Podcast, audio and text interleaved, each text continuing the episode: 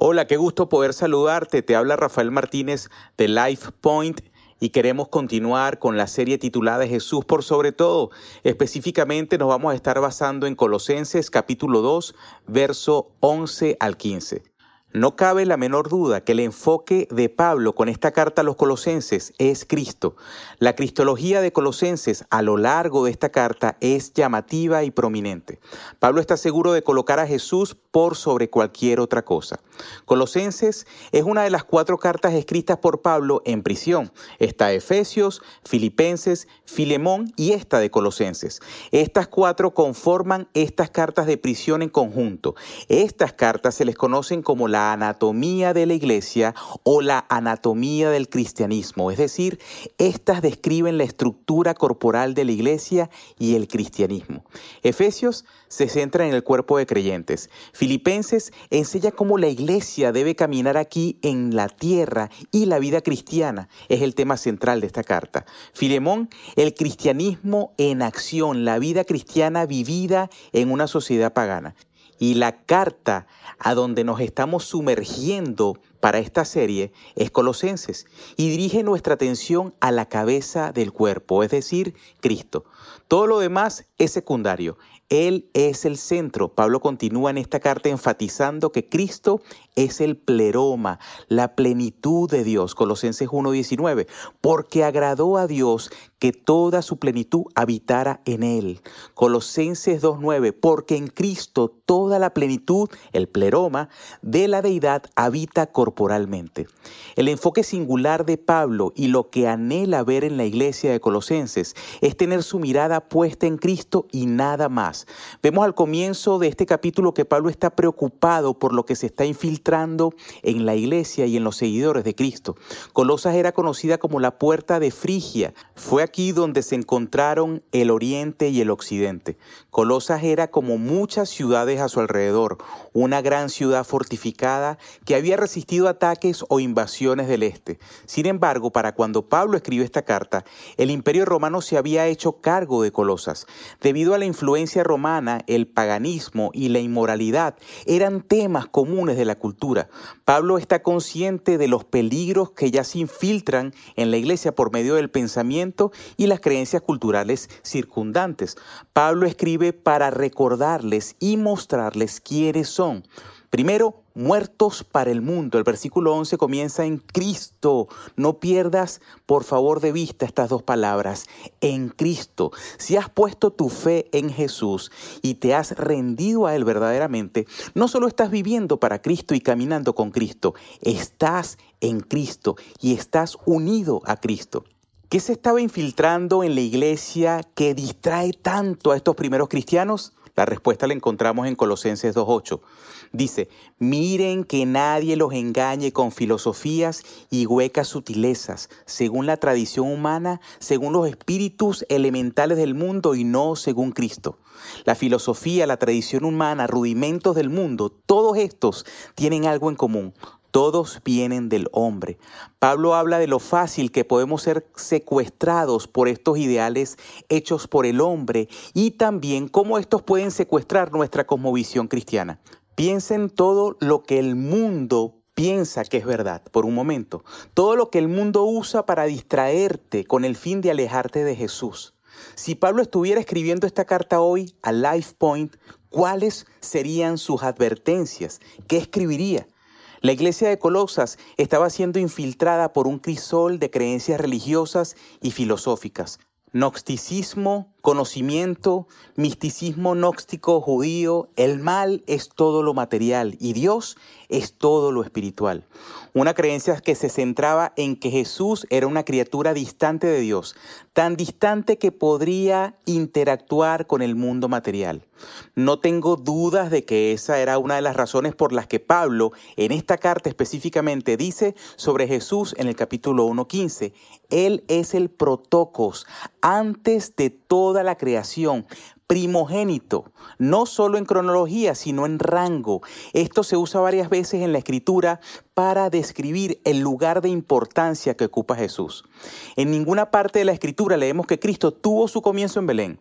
Miqueas 5:2, él nacería en Belén, pero realmente vino o salió de la eternidad. Isaías 9:6, porque un niño nos es nacido, hijo nos es dado, un niño es nacido, el Hijo es dado, Jesús salió de la eternidad y tomó sobre sí nuestra humanidad.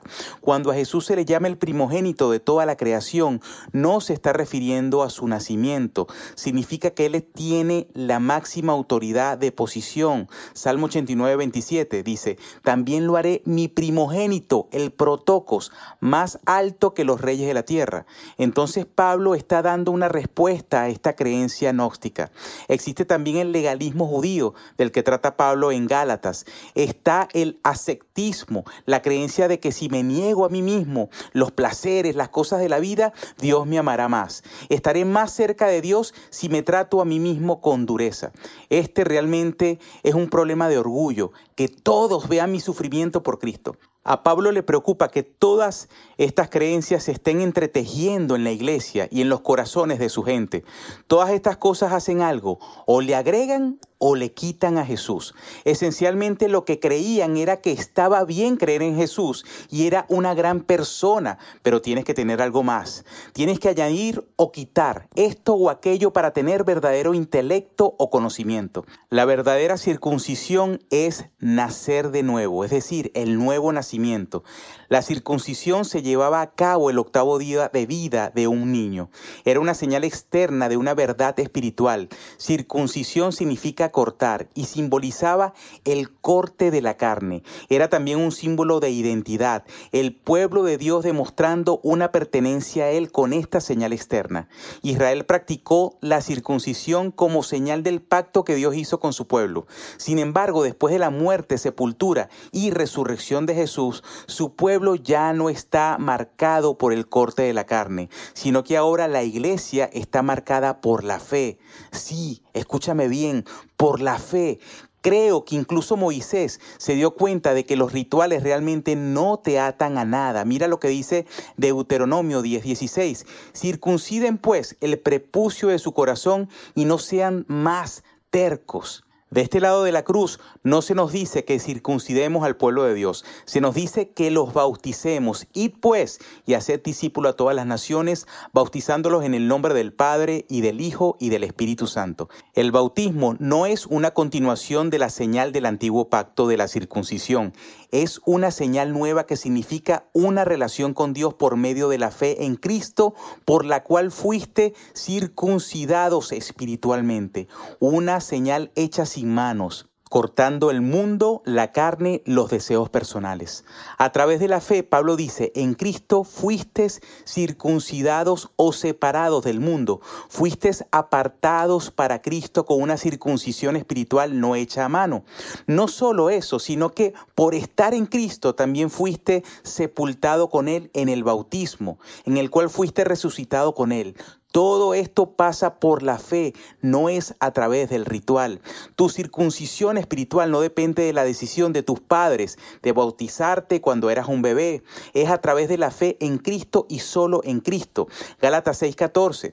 Pero lejos esté de mí gloriarme, sino en la cruz de nuestro Señor Jesucristo, por quien el mundo me es crucificado, a mí y yo al mundo. Efesios 2, 8 al 9, porque por gracia sois salvos por medio de la fe. Y esto no es obra tuya, es don de Dios, no por obras para que nadie se gloríe.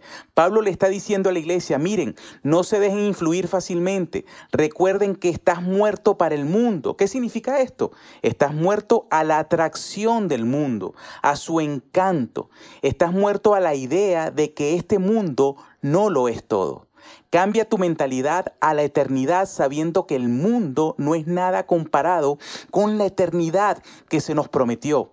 Miren lo que dice el versículo 13. No solo estamos muertos para el mundo, sino que estamos vivos en Cristo. Sí, vivos en Cristo. Pablo te escribe a ti y a mí como muertos en nuestros delitos, para que tú y yo veamos verdaderamente a Jesús por lo que realmente es. Antes de que nuestra perspectiva pueda enfocarse únicamente en Él, debemos darnos cuenta de nuestro estado antes de rendirnos a Él.